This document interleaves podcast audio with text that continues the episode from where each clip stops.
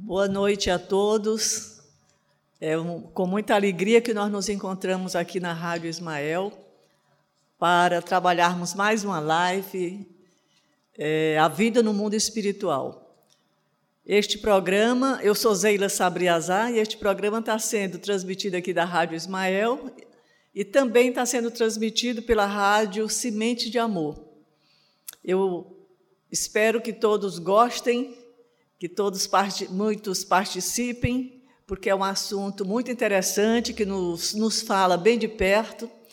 E eu, eu gostaria de solicitar que quem está nos ouvindo pudesse ser bastante interativo, fazer perguntas, colocações. Isso vai nos ajudar bastante. Nós vamos ouvir aqui com Eline eh, sobre as pessoas que já estão em contato conosco, para a gente cumprimentar todos. Boa noite, dona Zeila. Boa noite a todos os ouvintes da Rádio Ismael. Boa noite aos que nos acompanham pelo Facebook e pelo YouTube. Estamos aqui aguardando a sua participação. Interaja conosco. E você que ainda não é inscrito no nosso canal do YouTube, se inscreve lá na página da Rádio Ismael, ativa o sininho para que você possa receber as nossas notificações. Com você, dona Zeila. Então, meus amigos, nós vamos hoje rogando a, a Jesus, a espiritualidade superior, que nos ampare, que nos auxilie, que nos intuam sobre o tema que nós vamos tratar. Nós estamos num momento delicado, um momento onde muitas pessoas estão apreensivas com relação a, a doenças, essa esse vírus Covid-19. Então, muitas pessoas temem um desencarne ou então passaram pela, pela provação, pela dificuldade de um parente ter desencarnado. E às vezes nós não estamos muito preparados para isso. Muitas perguntas nós nos fazemos com relação à espiritualidade, ao mundo espiritual. E hoje nós pretendemos que alguns esclarecimentos possam ser feitos e que possamos tirar algumas dúvidas com relação a isso. Nós vamos encontrar uma passagem é, deixada por Allan Kardec, inclusive encontra-se inscrito no seu túmulo, é, de forma muito eloquente, de forma muito tranquila, Allan Kardec nos dá uma notícia importante sobre essa relação entre nós, entre a nossa vida no mundo material e a vida no mundo espiritual, que é certa.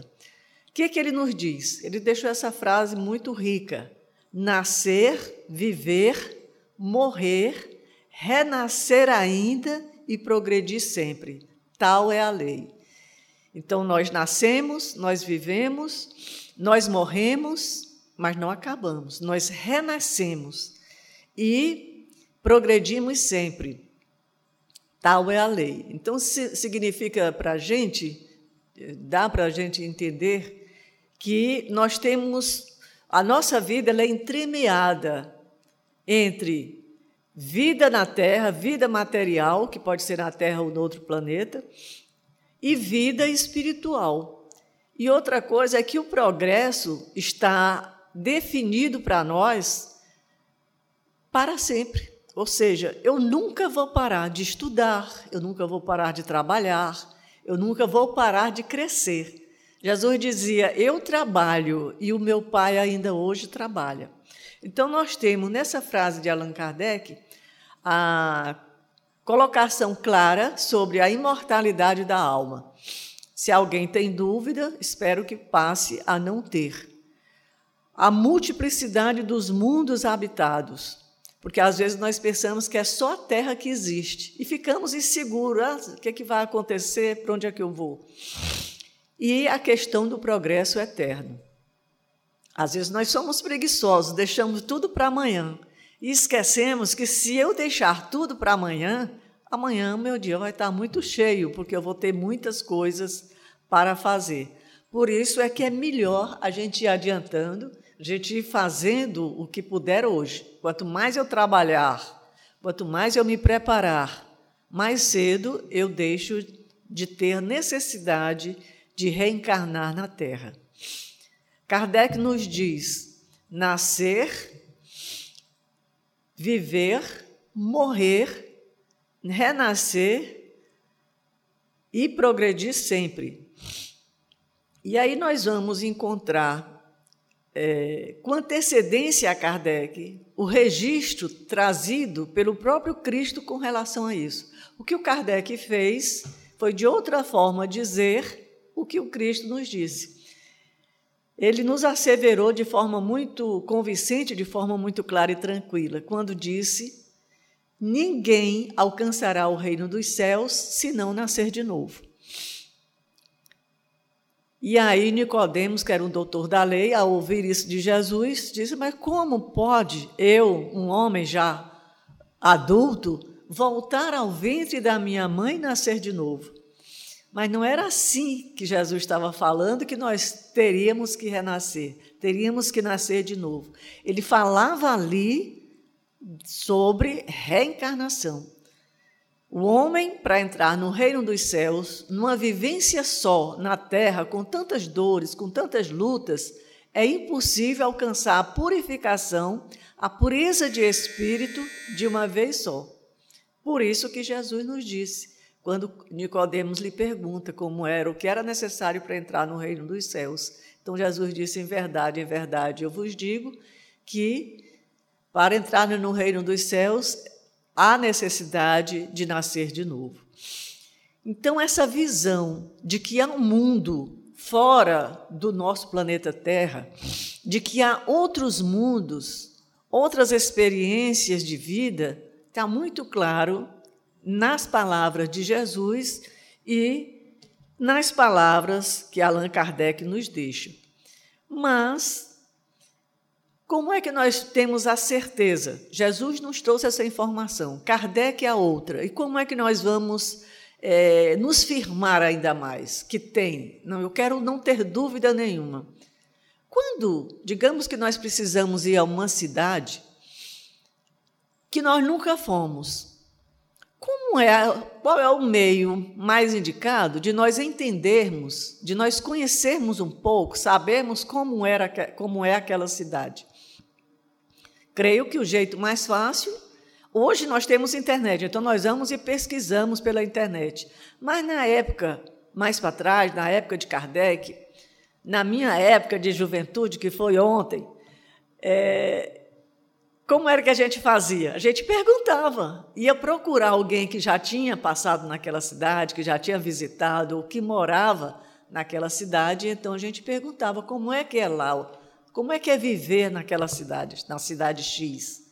E foi assim, nesse, nessa forma, que Kardec é, procurou nos trazer, procurou consolidar essas verdades do mundo espiritual para que não nos restasse nenhuma dúvida. Então, quando nós pegamos o livro Céu e Inferno, também chamado A Justiça Divina pela doutrina espírita, nós vamos encontrar na segunda parte vários exemplos, várias entrevistas de Kardec com espíritos de todas ah, os tipos de espírito, de todas as etapas evolutivas. Então lá nós temos depoimento de espíritos, de espíritos felizes, aqueles que já ultrapassaram, que já estão vivenciando uma vida sem mal. Lá o bem é perene, lá o bem é muito maior do que o mal, diferentemente de nós aqui da Terra. E esses espíritos contaram como era a sua experiência, como era a sua vida nesses mundos felizes. Mas Kardec também ouviu espírito de condição mediana, creio que assim como nós, que nem temos a inclinação para o mal, mas também ainda não fazemos todo o bem que é necessário, ainda não fazemos todo toda a purificação que é necessária passar ao nosso espírito. E Kardec também conversa e ouve espíritos sofredores, aqueles que saíram da terra e encontram-se na erraticidade é, de forma sofrida, passando por muitas dificuldades. Ele também conversou com espíritos suicidas, e lá faz a, a síntese, ele traz a síntese no livro Céu e Inferno. Como é a vida na espiritualidade dos espíritos que cometem um suicídio? Então, naturalmente que eles contaram as suas dificuldades e as dores que tiveram de enfrentar em virtude dessa ação tão drástica que foi sair da vida material, entrar na vida espiritual pela porta do suicídio, a forma mais danosa, com certeza. Ele também conversou, entrevistou espíritos que tinham cometido crimes, mas que estavam arrependidos. E é um grande alento quando nós cometemos erros e que nós partimos para o arrependimento. É a primeira etapa para que a gente sane a dor que nós causamos no outro. Ele conversou também, traz o depoimento de espíritos endurecidos e aqueles que não mudam de opinião de jeito nenhum. E aqui na Terra a gente conversa, a gente conhece de vez em quando pessoas que ainda insistem em dizer: eu sou assim, eu nasci assim, quem quiser que se mude. São espíritos ainda duros, se estão fazendo uma coisa, mesmo errada, eles persistem, eles perseveram daquela forma e não têm muita abertura para mudanças. E ele também conversou e nos traz as experiências de espíritos que estão em expiações terrestres, que estão em expiações severas aqui no plano terreno. Mas voltando lá para a colocação de Kardec, quando ele diz nascer, viver, morrer, renascer e progredir sempre, tal é a lei. E a gente fica, então, se eu vou nascer, onde começa a minha vida? Onde nós temos início? Nós sabemos que Deus não tem começo e nem fim, mas nós sabemos que nós temos um começo. Onde nós começamos? Onde está o início da nossa vida? Nós iniciamos, Deus iniciou a nossa criação pelo nosso espírito. Mas para as experiências terrestres, é preciso ter um corpo físico, é preciso ter uma vestimenta que se adeque às energias aqui do planeta Terra. Então, houve a necessidade da criação de um corpo para abrigar, para proteger, para poder fazer essa ligação do espírito etéreo com a vivência aqui na Terra. E onde é que começa isso? Esta vida física começa na fecundação. A medicina, a ciência nos diz que a vida começa no nascimento. Mas a doutrina espírita nos assevera, com demonstrações, com comprovações irreprováveis, de que a vida começa na fecundação. A mulher doa um óvulo, o homem doa um espermatozoide, que este espermatozoide fecunda o óvulo, transformando isso numa célula chamada ovo ou zigoto. A partir daí, da formação desse ovo, há uma ligadura do nosso espírito que já foi é, é, criado por Deus há uma, uma ligação desse espírito com aquela célula máter que vai gerar esse corpo tão perfeito, tão harmonioso como é o corpo divino. Ora, este homem, nós atribuímos o nome de um homem, esse espírito encarnado, ele é composto basicamente por três camadas, de maneira simples, para se descrever a formação do homem. Ele tem um espírito, tem um perispírito e o corpo. Isso quando está aqui na Terra. Para ele estar aqui, ele vai estar em espírito, com, com um perispírito e com um corpo físico. Na fecundação do óvulo pelo espermatozoide, o que vai gerar é o corpo físico. E como nós vamos fazer essa ligação do espírito com aquele corpo físico? nós vamos encontrar uma informação muito importante no livro Missionário da Luz, de André Luiz, o autor do livro é André Luiz, psicografado por Francisco Cândido Xavier. Então, lá, André Luiz vai nos descrever a reencarnação de Segismundo, que está na erraticidade e vai reencarnar no lar de Adelino e Raquel. E há toda, ele mostra que há toda uma preparação programada pelo Ministério da Reencarnação, conforme nos conta André Luiz no livro Nosso Lar. Então, eles programam e preparam a reencarnação de Segismundo, que vai reencarnar como filho de Adelino e Raquel. E é uma, uma reencarnação muito delicada, porque o Segismundo, em vida passada, em encarnação anterior, ele matou Adelino para ficar com a noiva de Adelino. Ele se apaixonou pela noiva de Adelino, comete o homicídio por envenenamento para ficar com Raquel. E aí contraiu este débito que, ao retornar para a espiritualidade e ao se dar conta do que tinha feito com relação ao amigo, porque eles eram muito amigos, Segismundo se desesperou e quis reparar isso. Então, o Ministério da Reencarnação prepara este, este lar, essa volta. Adelino volta casado com Raquel, Adelino são nomes que eles recebem nessa encarnação, que receberão Sergismundo como filho. E há um, todo um preparo da espiritualidade. Segismundo era um espírito um pouco mais atrasado que a sua esposa Raquel. Quando na hora de dormirem, Raquel se desprendia do corpo e ia encontrar com parentes, com amigos, com espíritos mais elevados que a orientavam com relação à reencarnação de Segismundo. Mas Adelino, que gostava de comer, gostava de beber, então ele jantava coisas muito pesadas. Quando ele ia dormir, ele tinha dificuldade de sair, de se desprender. O espírito dele tinha dificuldade de se desprender do corpo físico para ir de encontro com espíritos mais elevados que pudessem ajudá-lo nessa preparação da reencarnação de Segismundo.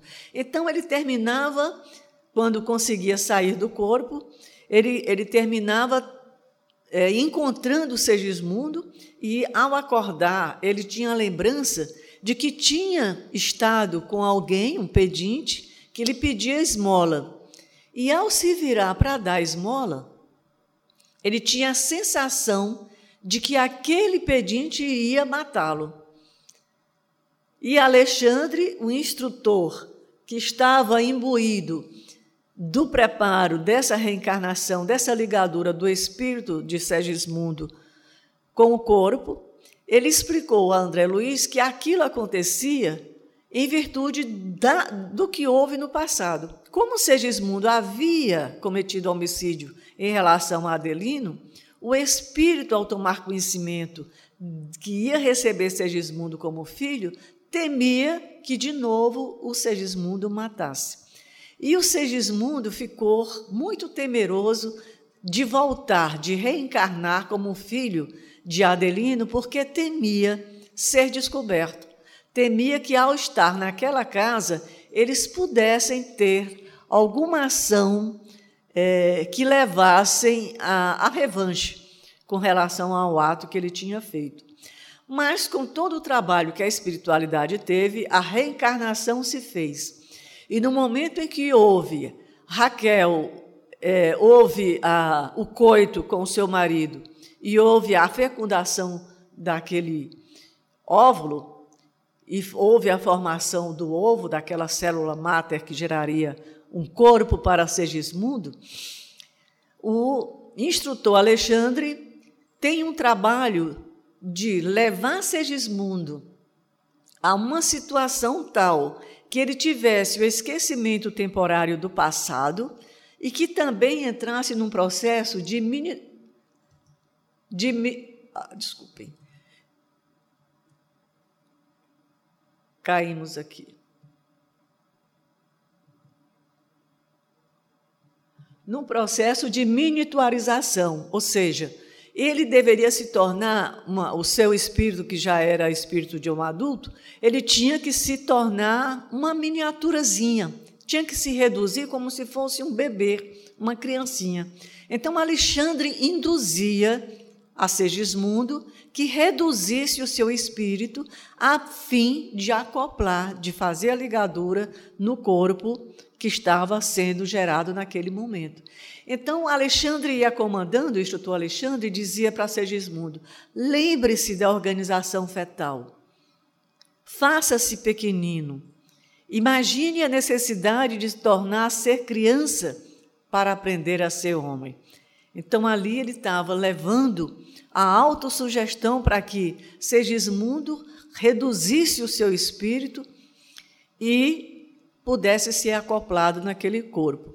E ainda dava mais a lição. É como se ele estivesse dizendo: meu irmão, faça isso, é para o seu bem. Você precisa reduzir a sua forma para a gente conseguir fazer essa ligação, você voltar a ser criança para poder crescer, reparar é, ressignificar os sentimentos no passado tão contraditórios, tão doentios, refazer tudo isso para que você seja um homem de bem, um homem de verdade. E André Luiz nos relata que depois de toda essa condução pelo instrutor Alexandre, André Luiz diz assim: Por fim, com grande assombro meu, verifiquei que a forma do nosso amigo, do Segismundo, assemelhava-se a uma criança. Ou seja, ele conseguiu, com o poder da mente, com a mentalização, reduzir o seu tamanho para como se fosse uma miniaturazinha, uma criança. E aí, André Luiz nos traz mais um fato muito interessante que todos nós conhecemos, todos nós experienciamos isso, que essa informação que ele trouxe, quando terminou a ligadura do espírito com o corpinho do Segismundo, o instrutor Alexandre diz assim: tinha uma equipe lá assessorando Alexandre, então ele diz: Meus amigos, o nosso amigo Herculano permanecerá em definitivo junto a Segismundo na nova experiência, até que ele atinja os sete anos, após o renascimento, ocasião em que o processo reencarnacionista estará consolidado.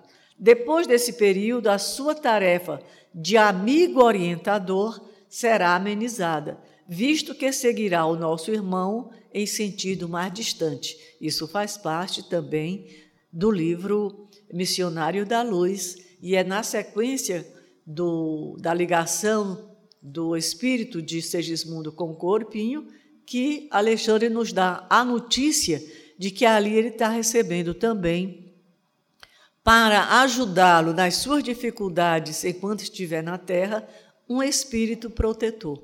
Herculano seria o espírito protetor de Segismundo e ficaria muito perto daquele espírito reencarnante até ele completar os sete anos. Após os sete anos, ele continuaria sendo o seu anjo guardião, mas respeitando muito mais o livre-arbítrio daquele espírito reencarnado. Por isso é que muitas vezes nós sentimos diferenças, nosso anjo fica muito perto até os sete anos. E é a idade propícia para os pais aproveitarem a ensinarem, educarem para o bem os seus filhos porque depois, a partir dos sete anos, eles começam a manifestar, a ter uma consciência relativa, mostrar a índole daquele espírito é, anterior, das suas ações anteriores, de como realmente aquele espírito é. Portanto, meus irmãos, quando nós queremos educar um filho, nós precisamos trabalhar intensamente a parte moral enquanto ele é criança. Porque aos sete anos eles começam a sentir a intensidade de como era aquele espírito. E aí nós notamos muitas vezes nossos filhos sendo agressivos a partir dessa idade, sendo cometendo alguns erros, alguns deslizes de conduta, como mentira, como pequenos roubos, às vezes roubam, não querem, querem um dinheiro, por exemplo, ao invés de pedir ao pai, preferem tirar as escondidas. Isso mostra a índole daquele espírito que nós estamos recebendo como filho na nossa casa.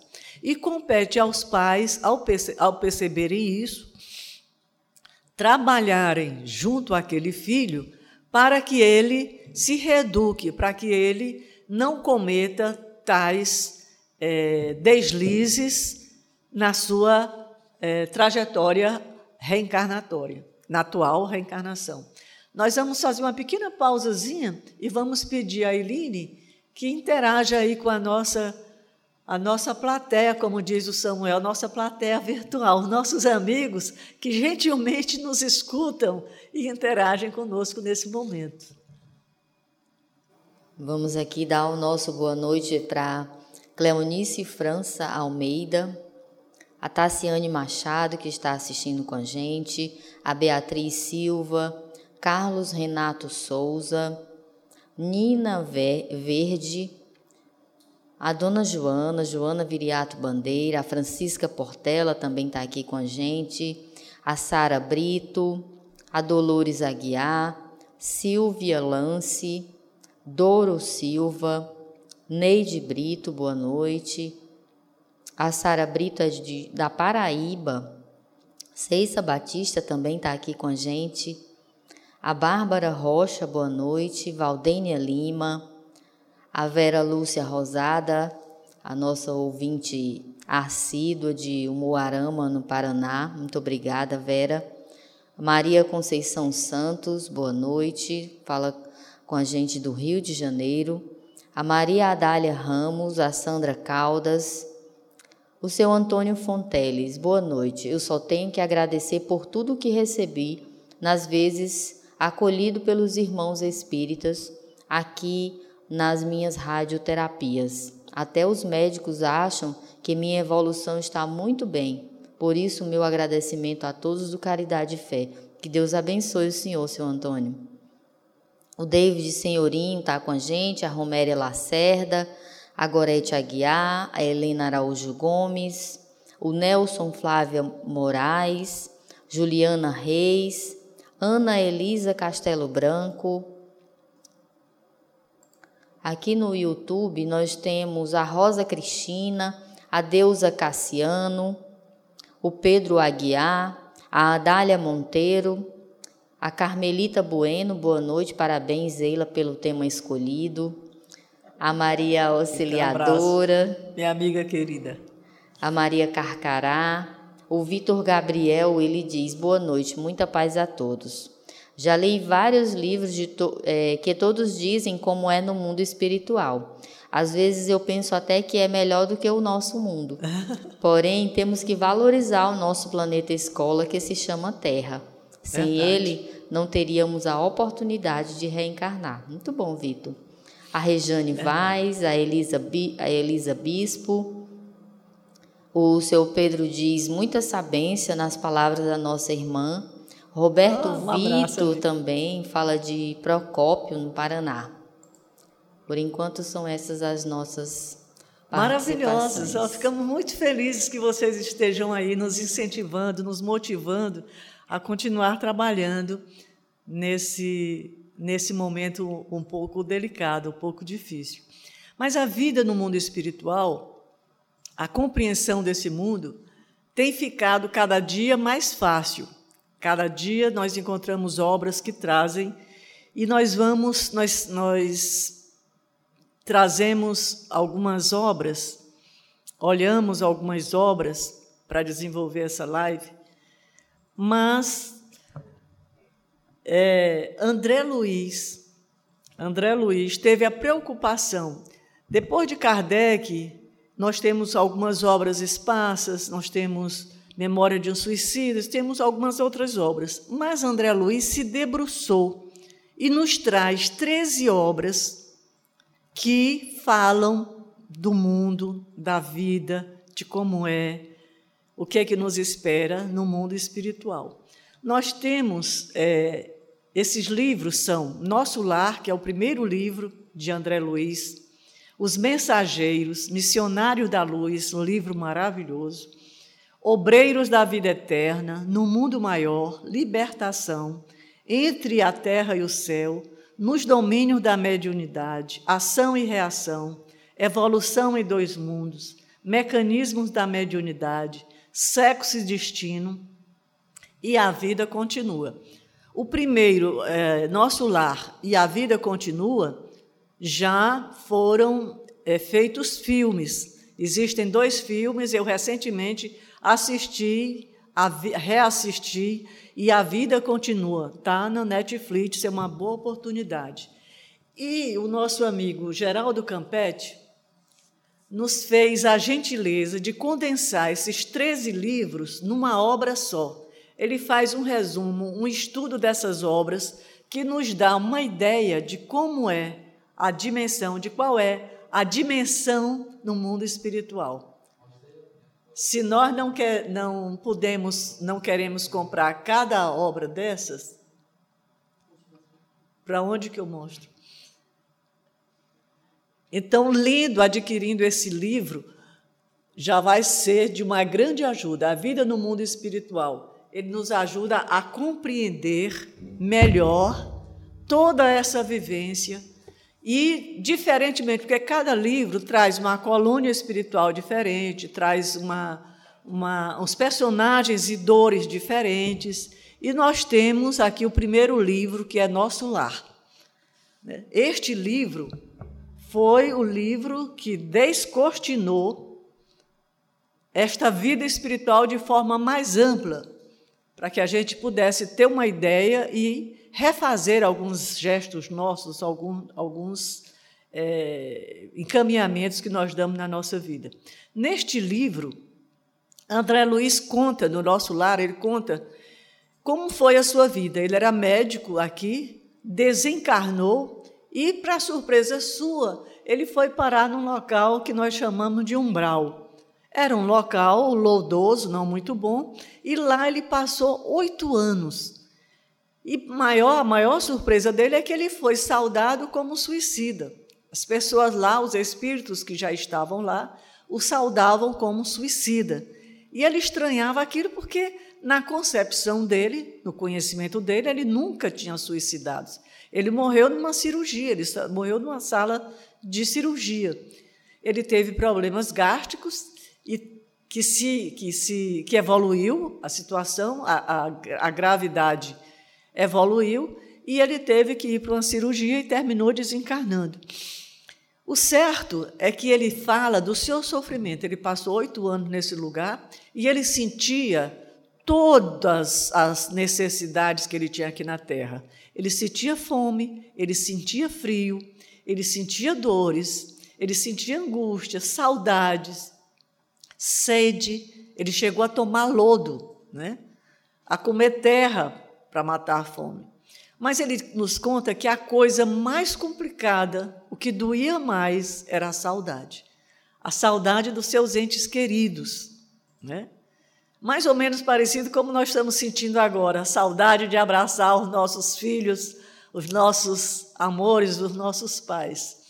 E aí, lá nessa, nessa vida dele, nessa vivência dele no mundo espiritual, ele sofreu bastante. E a mãe dele, que estava numa colônia mais evoluída, é, orava por ele. Mas ele, apegado no seu desespero, no seu não entendimento, na sua não compreensão da situação, ele não conseguia ouvir as preces, as rogativas da sua mãe. Mas um dia chegou ao fim, ele ouviu, e nesse momento ele é resgatado para a colônia Nosso Lar. E lá ele foi tratado, foi trabalhado, e ele passou a entender por que, que os espíritos o chamavam de suicida. E, creiam, a maior parte de nós faz o que o André Luiz fazia e também corremos o risco de sermos chamados de suicida. É o suicídio indireto, pelo excesso de comida, pelo excesso de drogas, bebida, fumo que utilizamos, pela maledicência que nós, as raivas, os ódios que nós acalentamos em nossos corações. Isso tudo nos leva a abreviar a nossa vida. Ele, André Luiz, não era para desencarnar na época que desencarnou, mas a doença ocasionada pelos maus hábitos o levaram a óbito.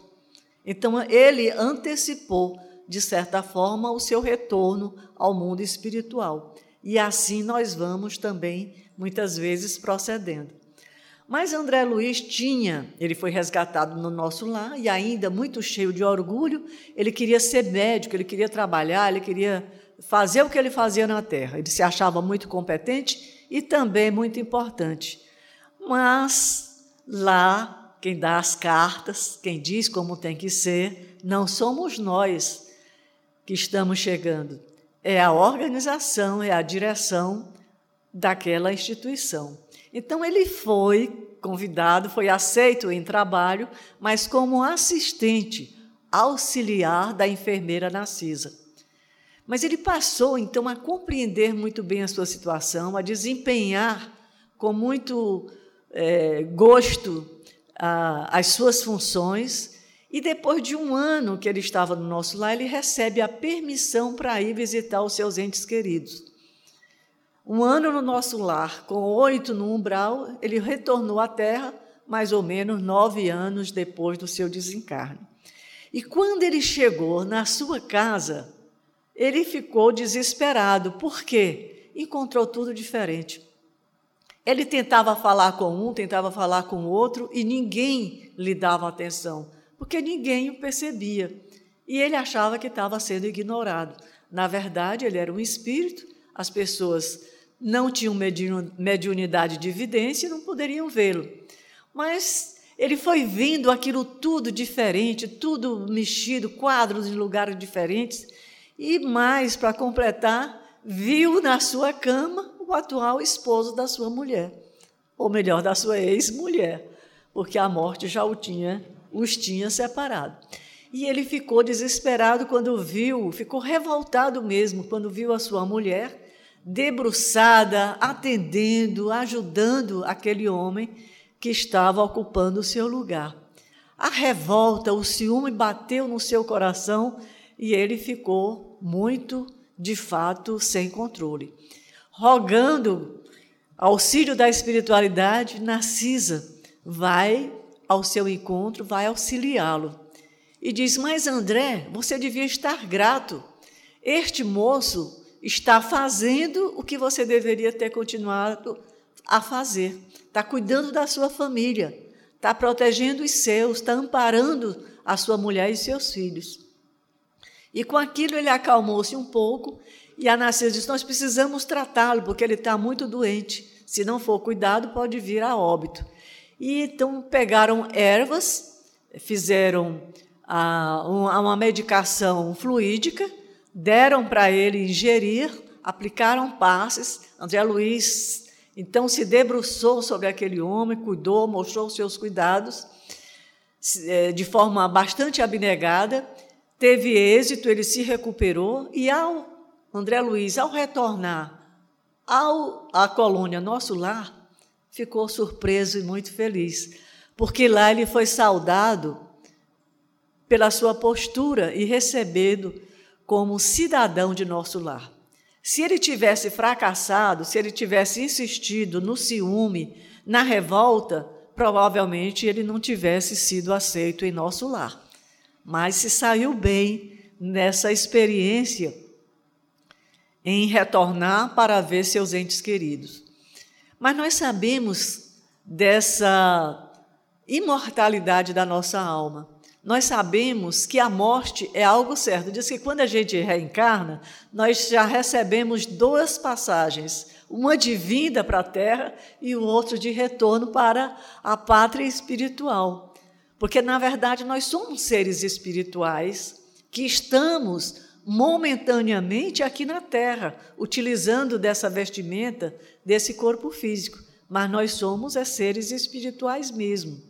Por que então nós temos medo da morte? Se nós vamos retornar, a morte é, o, o, é a ponte que nos liga à nossa verdadeira pátria, a pátria espiritual. Por que então nós temos medo? Tem pessoas que têm pavor. Recentemente eu vi na televisão uma senhora desesperada, porque ela achava que estava com o Covid, tinha adquirido o vírus e tinha alguns sintomas da doença, procurou o posto médico e o médico orientou que ela voltasse para casa. E ela insistia que queria ficar hospitalizada.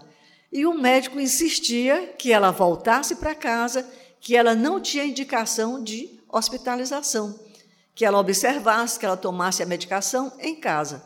Ela foi até a televisão e desesperada: Eu preciso ficar hospitalizada, eu preciso me hospitalizar porque eu não quero morrer. Eu não quero morrer. Estava desesperada porque estava com inícios de sintomas do coronavírus. E ela conseguiu ser internada, segundo a entrevista. Né? Mas por que nós temos medo de morrer? Tenho a impressão que é porque nós não nos preparamos, nós não, nos, não conhecemos como é de verdade o mundo espiritual. Eu vejo alguns espíritos que às vezes dizem: não, dizem que é assim, mas eu nunca fui lá. Esquece que já foi várias vezes. Eu nunca fui lá para saber isso com certeza. Ele só não lembra, mas já esteve lá várias vezes. Imagine que nós, como pais, quando nasce o nosso filho, a nossa primeira, uma das primeiras preocupações nossa é com a educação. Ah, eu vou colocá-lo numa ótima escola, para que ele estude, para que ele se forme, para que ele seja um doutor, seja um professor, seja uma pessoa bastante qualificada. Mas quem de nós se prepara para a morte? Eu só vi um caso, o caso da mãe de, de Divaldo Pereira Franco, que ele conta, ele conta no livro é, Vivências do Amor em Família, e ele diz que a sua mãe, com um pouco mais de 70 anos, começou a, a querer que ele perguntasse para Joana de Ângeles se ela estava perto de desencarnar. E o Divaldo não queria perguntar, não queria, terminou perguntando.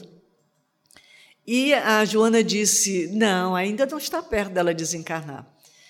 E então o Divaldo pergunta: Mas, mamãe, por que, que a senhora quer saber se está perto de desencarnar? Ah, meu filho, porque eu preciso arrumar a minha mala.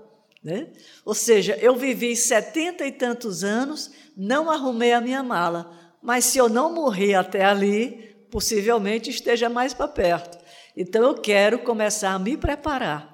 E chegou, passou dos 80 e não tinha desencarnado. Mas ela preocupada em preparar sua mala. Então pede de novo a Divaldo que procure perguntar a Joana de Ângeles se agora já estava perto. E aí Divaldo, mamãe, agora já está perto. Joana disse que já está perto. Perto quanto? Para ver como é que eu vou arrumar esta mala. Aí Perto quanto, Joana? Ah, uns 20 dias, 21 dias, entre 18 e 21 dias, ela deve estar desencarnando. Ah, então agora dá para. Eu vou ter que procurar arrumar esta mala. E aí teve uma morte muito tranquila. Por quê? Fez tudo o que ela queria. Falou com as pessoas, é, orou, se entregou a Deus, mandou chamar todos os parentes, os filhos, conversou com todos, harmonizou-se, pacificou-se e então desencarnou nos braços de Divaldo com muita tranquilidade. Isso é ele, Divaldo, que conta isso de forma é, muito humorada. Mas vejamos, vou trazer um outro caso é, que apresenta o medo da morte. E uma pessoa muito especial, vocês devem saber que Chico Xavier é um dos espíritos, um dos médios mais espiritualizados que teve aqui nos últimos tempos. Mas ele tinha um pavor de andar de avião. E em 1959, essa história está no livro Pinga Fogo. Né? Em 1959, ele, ele conta, foi um, Pinga Fogo foi um programa, foi chamado um programa de rádio, onde foi um sucesso muito grande, uma entrevista com Chico Xavier, e que tornou-se um livro.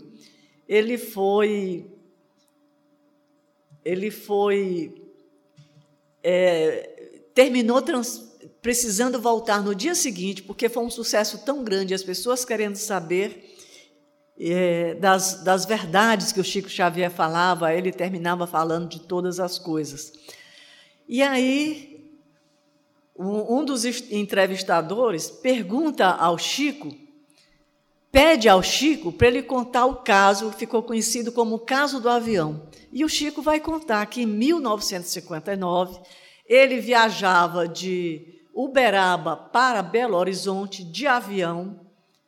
E lá pelas tantas, esse avião passou por uma turbulência muito grande, muito forte. O Chico disse que o avião andava, estava é, é, caindo de bico para o chão no desespero dele, né? Então, mas estava uma turbulência muito forte, os passageiros entraram numa loucura muito grande, num medo, num pavor, numa gritaria enorme, e o Chico foi junto, gritando: Valha-me Deus, Emmanuel, não me deixe morrer, valha-me Deus, eu não quero morrer agora. E lá pelas tantas, naquela conturbação toda, Chico disse que viu Emmanuel entrar no avião, passar por entre as pessoas e se aproximar dele, Chico. E aí disse: Chico, mas o que é isso? Por que, que você está gritando? Você não acha que é melhor você se calar, você passar isso mais tranquilo? E o Chico vai dizer assim: Mas é a morte, e nós estamos apavorados diante da morte. Eles achavam que ia ser aquele momento, era dele mesmo. Então o Emmanuel diz assim para o Chico: Está bem, você acha que vai morrer? E o Chico: E o senhor não acha que nós estamos passando por um perigo de vida? O Emmanuel, sim, vocês estão correndo risco de vida. Né? Ah, mas então eu sou humano. Veja que eu sou humano, eu estou apavorado. Eu estou como todo mundo, gritando e vou continuar gritando. Vai lá-me Deus! E o Emmanuel, já sem saber o que fazer diante do pavor enorme do Chico, ele diz assim: Tudo bem, Chico, você está com medo de morrer, mas morra com educação cale a boca, é, para não afligir mais ainda as outras pessoas. Porque todas as pessoas que estavam lá, inclusive que tinha um padre, e o padre dizia: Ah, mas o, o Chico Xavier está ali, se a gente fosse morrer, ele sabia. Mas vendo o Chico gritando, diz: A morte é certa, se o próprio Chico está desesperado desse jeito. E o Emmanuel insistiu: morra, mas morra com educação. E o Chico disse que se tremendo e apavorado, disse: Mas eu só queria saber como é que a gente pode morrer com educação.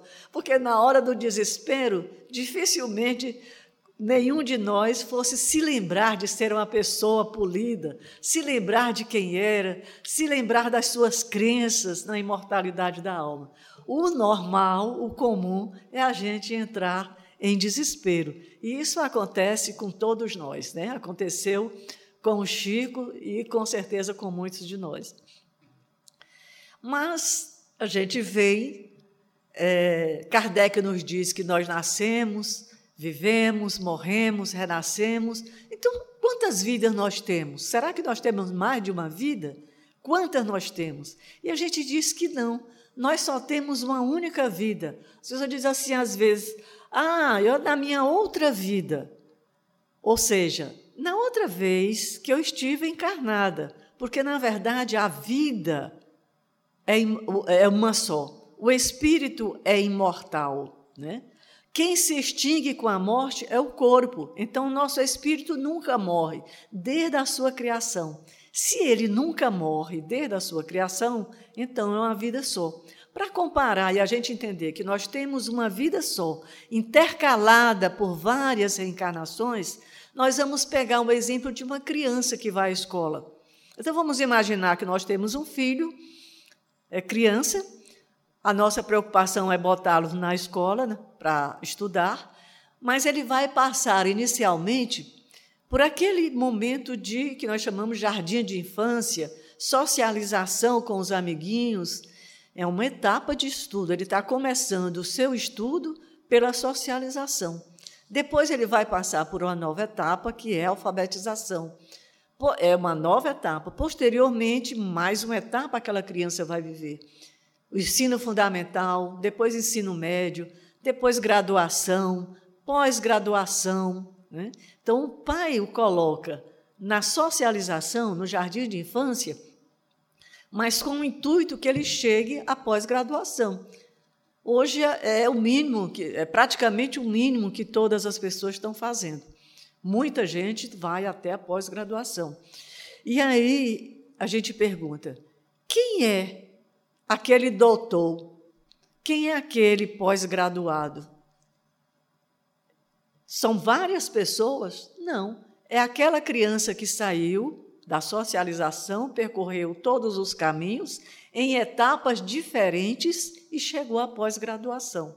É o mesmo menino, é como nós. O mesmo espírito reencarna na Terra ou no outro planeta equivalente, ou superior ou inferior, conforme estejamos nós, mas o mesmo espírito, porque nós não perdemos a nossa individualidade com a morte e nada que nós aprendemos. Tudo que nós adquirimos em torno de conhecimento fica armazenado e poderá ser utilizado é, quando nós temos necessidade. Uma, uma prova, acho que bastante forte, uma evidência bastante forte de que nós não perdemos o, os conteúdos que nós aprendemos, que nós estudamos, é o próprio Chico Xavier. Nesta encarnação, última encarnação que ele esteve aqui conosco, ele era praticamente analfabeto, era um homem com o primário. No entanto, ele falava com a eloquência, ele falava com correção, ele falava com todo e, com diversos por diversos assuntos. Então ele falava de tudo. Isso significa, isso reflete para nós que era um espírito que já tinha passado por vários cursos, por vários aperfeiçoamentos, era um espírito com a intelectualidade muito desenvolvida. Mesmo ele agora tendo só o primário, ele soube é, receber obras de cunho científico que muitas vezes, em muitos casos, a ciência levou anos para comprovar aquilo que o Chico estava dizendo. Mas se nós somos um espírito imortal, se a nossa vida é espiritual, o que nós estamos fazendo aqui? Ora, nós fomos criados simples e ignorantes. Nós cometemos erros e acertos, e esses erros precisam ser consertados. Como aquele pai que bota a criança na, na socialização, no jardim da infância, mas já determina, já deseja que ele chegue à pós-graduação, assim também é o nosso Pai. Ele quer que nós é, nos purifiquemos, que nós cheguemos a uma evolução máxima, de simples e ignorantes a uma evolução máxima. Então, nós vamos dar uma paradinha bem aqui, que eu acho que a Eline está querendo mandar recado, ver os recados e dar, mandar abraço para todos vocês. Então vamos aqui dar uma boa noite para Juliana Reis, a Ana Elisa Castelo Branco, Carmen Neudélia também está aqui com a gente, a Valdelice Dias, Cleide Menezes, a Roméria Lacerda, Fabiana Moura, o Denis está aqui com a gente, a Valdênia Lima, ela faz o seguinte comentário: Amo essa morada, sem ela eu não poderia me melhorar para ser o espírito cheio de conhecimento e aprendizado para melhor habitar o mundo espiritual. O conhecimento se faz aqui no planeta Terra, quando vencemos as nossas más tendências. Exatamente. Muito, muito bom, Dona Muito bom. Anícia Fontinelli está aqui com a gente, a Cristina Maria Miranda, a nossa presidente. Nossa presidente, abraço, amiga. A Tassiane Machado ela diz: ainda não me sinto preparada, mas sei que o aprender é para ontem. O Eulálio Valentim, boa noite, ótima live. A Marli Luz também está aqui com a gente, a Nazinha Silva. A Zeila Tum, muito esclarecedora a live.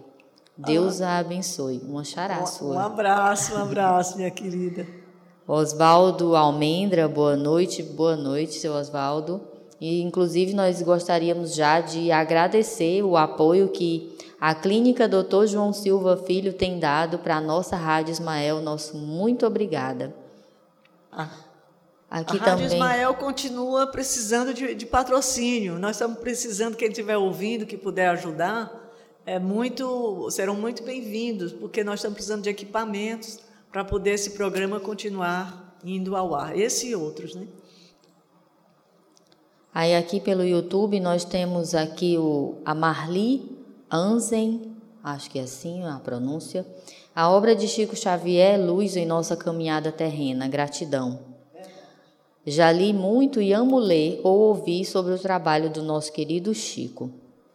O Vitor Gabriel diz que porque não conhecemos, isso quando a gente estava falando lá sobre a morte, não conhecemos e tememos abandonar os nossos bens materiais que adquirimos aqui na terra. Apego material.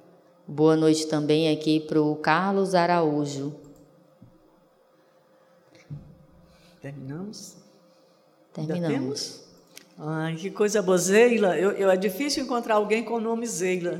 E hoje temos uma xará. É, um abraço para você. Então, o que, é que nós estamos fazendo aqui?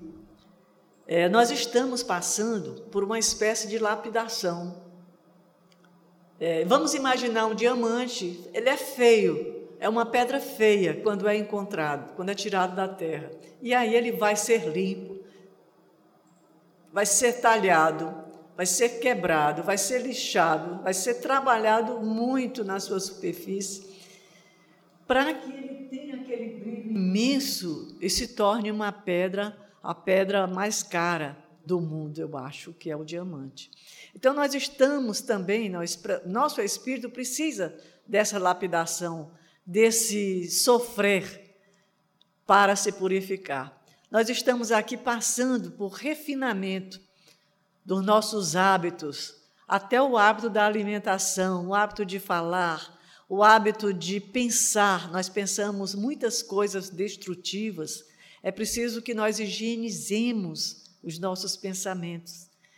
Nós estamos lapidando os nossos saberes, tirando coisas que são inúteis e deixando o saber útil para a nossa nossa sobrevivência espiritual. Nós estamos lapidando os nossos sentimentos. Nós, nós saímos é, do mundo primitivo, de uma vida primitiva, com só instintos, e fomos avançando e chegamos aos sentimentos hoje. Mas é preciso a gente polir, a gente é, é, selecionar que sentimentos eu devo trabalhar em mim, porque ainda existe em nós uma parte sombra que é muita, muito ruim, que ainda pensa, que ainda sente de forma muito contrária ao amor que o nosso Pai espera que nós sintamos. Então, há uma necessidade imensa de nós, enquanto espírito, ressignificar muitas coisas. A nossa forma de ser, de fazer, muitas vezes precisa ser ressignificada, ser revista, ser trabalhada. Nós precisamos nos podar para que assim cresçamos em harmonia, em amor e em beleza espiritual. Né? É com esse trabalho todo que nós vamos retornar à pátria espiritual de forma melhorada. Ora, quando nós saímos da nossa pátria espiritual, nós saímos com uma certa condição moral.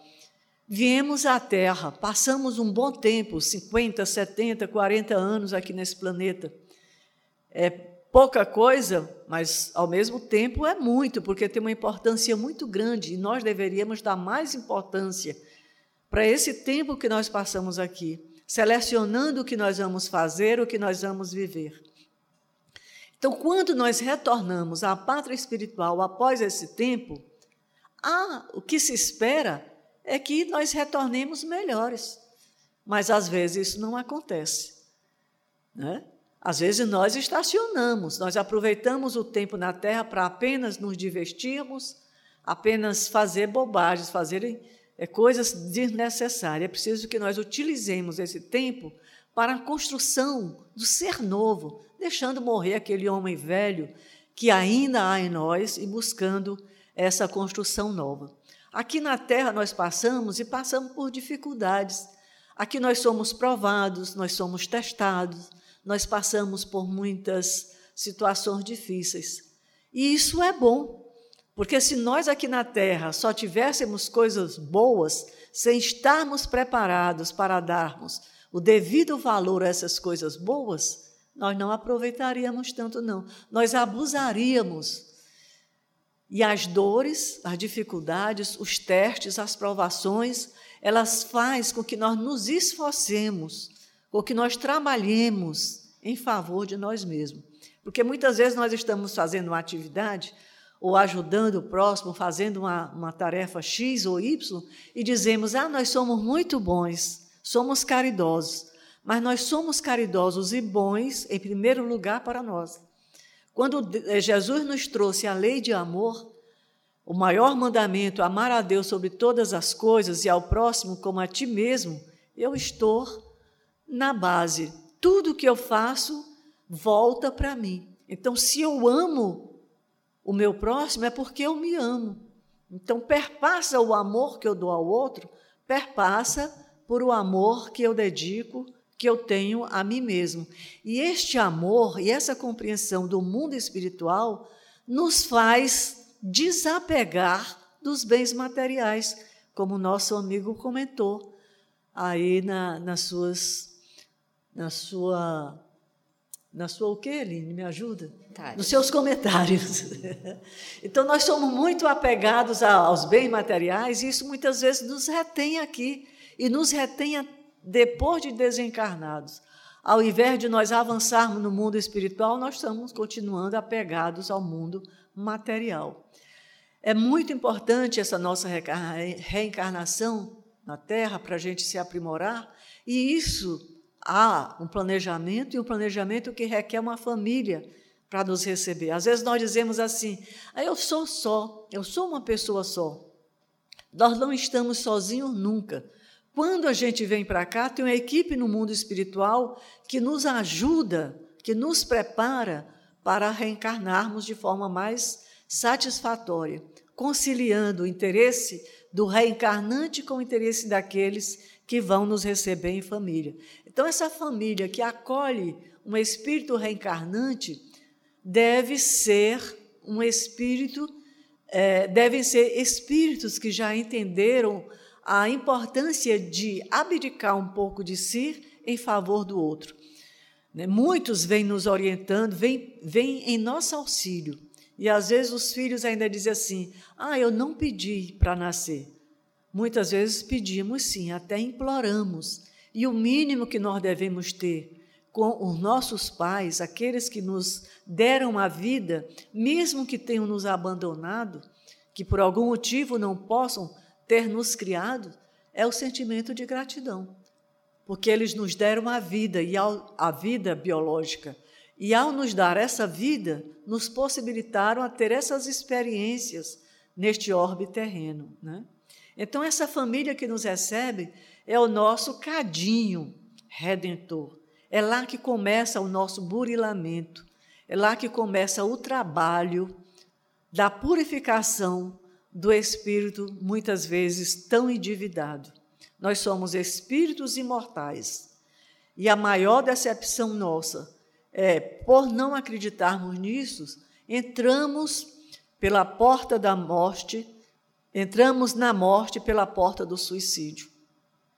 E ao nos depararmos no mundo espiritual, descobrimos que não morremos de forma nenhuma, que nada que nada passou, que eu estou lá do mesmo jeito.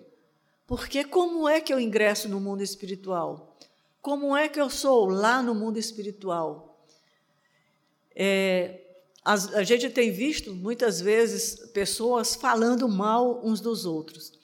E de repente aquela pessoa desencarna. E aquela pessoa que falava mal está lá no velório a dizer: Oh, mas era uma pessoa tão boa, uma pessoa tão caridosa, tão querida, tão amiga, isso vai para o céu. Mas se eu sou uma pessoa ruim, como ela dizia, como é que só porque eu morri eu me tornei uma pessoa boa? Divaldo conta que certa feita um espírito, um rapaz lhe procurou, tinha perdido o seu pai e dez dias depois perdeu sua mãe. O, seu, o pai, em vida, era um alcoólatra, ele bebia muito. E a sua mãe reclamava muito. Então, o marido bebia, a esposa reclamava. O marido bebia, a esposa reclamava. marido desencarna, dez dias depois a esposa desencarna. E aí o filho, preocupado com o pai, diz assim: Mas vai atrás de Divaldo, conversa com ele e diz: Divaldo, você pode me dar notícia do meu pai, da minha mãe? Como é que eles estão? E Divaldo olha e diz assim: Estão do mesmo jeito. Continua sendo o que eles eram, seu pai bebendo e sua mãe reclamando. Porque, como nós desencarnamos muitas vezes viciosos, o vício do álcool, o vício do fumo, o vício da maledicência, tudo isso nós levamos. Então, espíritos viciados em bebida, por exemplo, eles não avançam no plano espiritual porque eles ficam ligados à terra, buscando seres, homens, mulheres, que bebem para beberem junto, para sentir o prazer da bebida também. E assim do cigarro e assim também no desequilíbrio é, sexual, o uso exacerbado do sexo.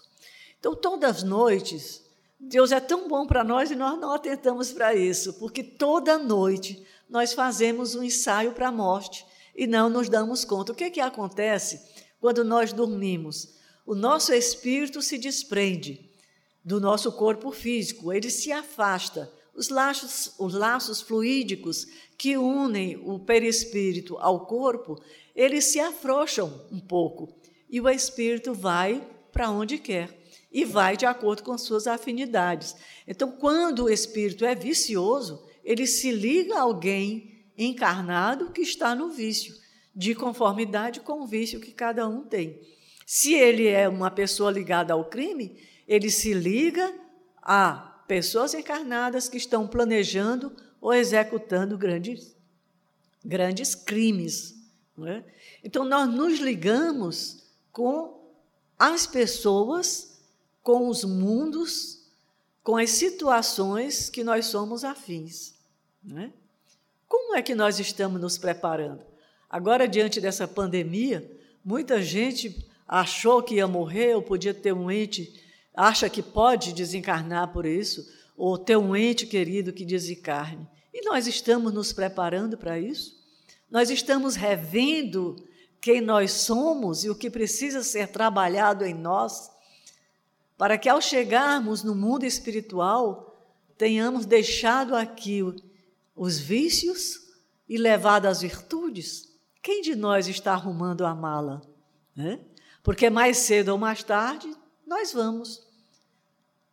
E mais cedo ou mais tarde nós voltaremos. Lá no livro Nosso Lar, nós encontramos a notícia, André Luiz, quando, no momento que estava com a mãe dele, ele pergunta pelo pai, se ele tem notícia do seu pai.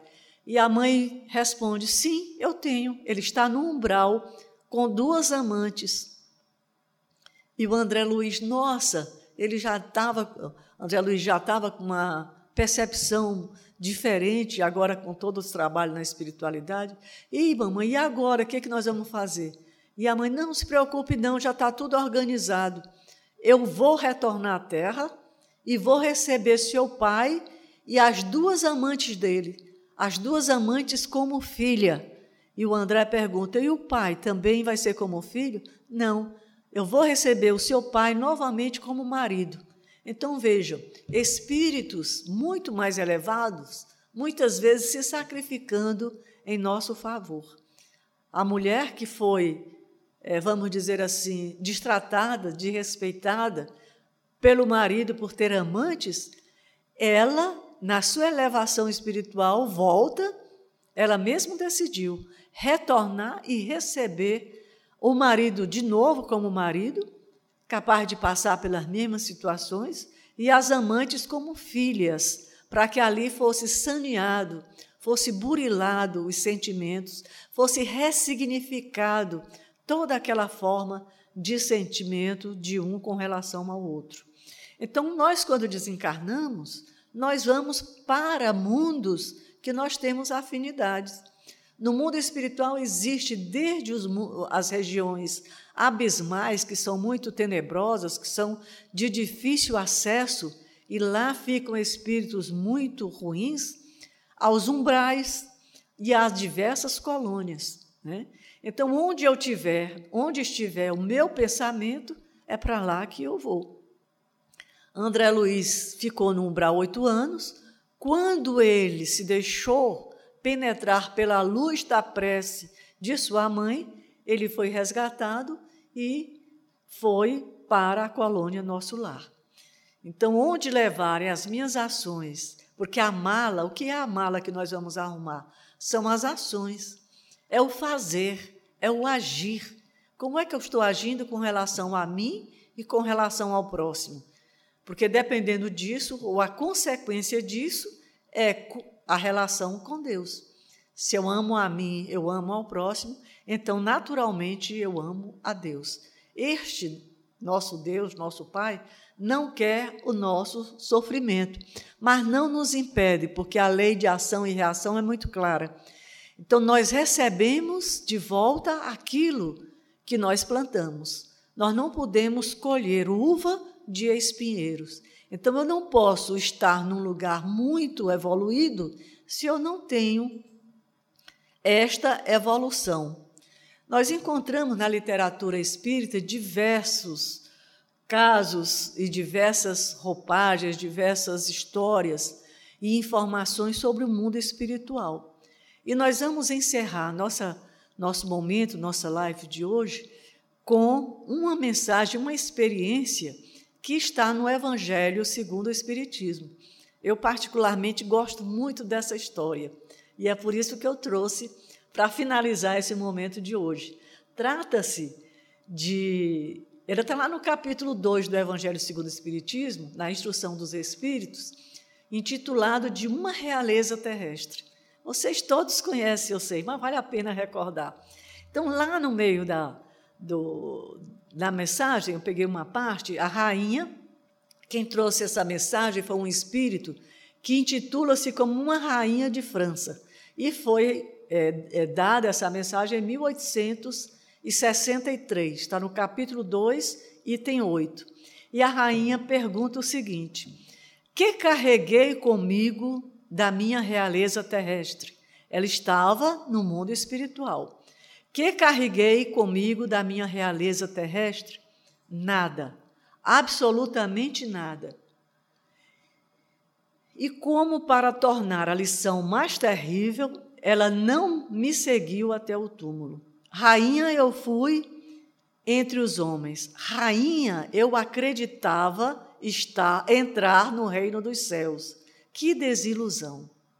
Que humilhação quando em lugar de ser ali recebida como soberana, vi acima de mim, mas bem acima, homens que eu acreditava bem pequenos e que desprezei, porque não eram de um sangue nobre. Oh, então eu compreendi a esterilidade das honras e das grandezas que se procura com tanta avidez sobre a terra. Para se preparar um lugar neste reino, no reino espiritual, é preciso abnegação, a humildade, a caridade em toda a sua prática celeste a benevolência para com todos. Não se vos pergunta o que fostes, que posição ocupastes, mas o bem que haveis feito, as lágrimas que enxugastes. Então, uma lição que nos soa como um conselho, como uma orientação de como nós devemos nos guiar enquanto estamos na terra. E todo dia é dia de recomeçarmos. O que eu quero? A honra terrena? Os aplausos? Ou eu quero conquistar um reino nos céus? O mundo espiritual é a certeza que nos aguarda. A morte é a ponte que nos liga ao mundo espiritual que nos leva à nossa verdadeira pátria, que é a pátria espiritual. Compete a cada um de nós escolher que mundo eu quero habitar na espiritualidade. Há muitas moradas na casa do meu Pai.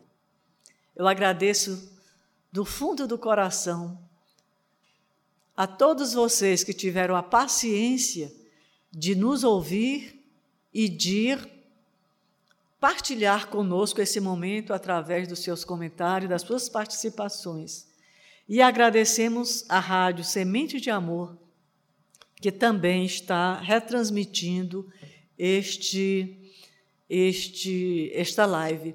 E vocês que estão ainda aí, apontem a câmera dos seus celulares para o QR Code que está na tela e assim vocês poderão contribuir com a Rádio Ismael, que tão belo serviço tem prestado à comunidade, à humanidade inteira. Um beijo no coração de vocês e obrigado. Que Deus e Jesus nos abençoe, nos conceda saúde e muita paz nesse momento que passamos por tantas tribulações. Obrigada a todos. Aline, Eline, você. Nós gostaríamos de agradecer a todos que estiveram com a gente, participando, deixando aqui o seu comentário. Nós gostaríamos também de agradecer aos dois mil inscritos no nosso canal do YouTube. Nós conseguimos esse número, dona Zeila, aqui na nossa live.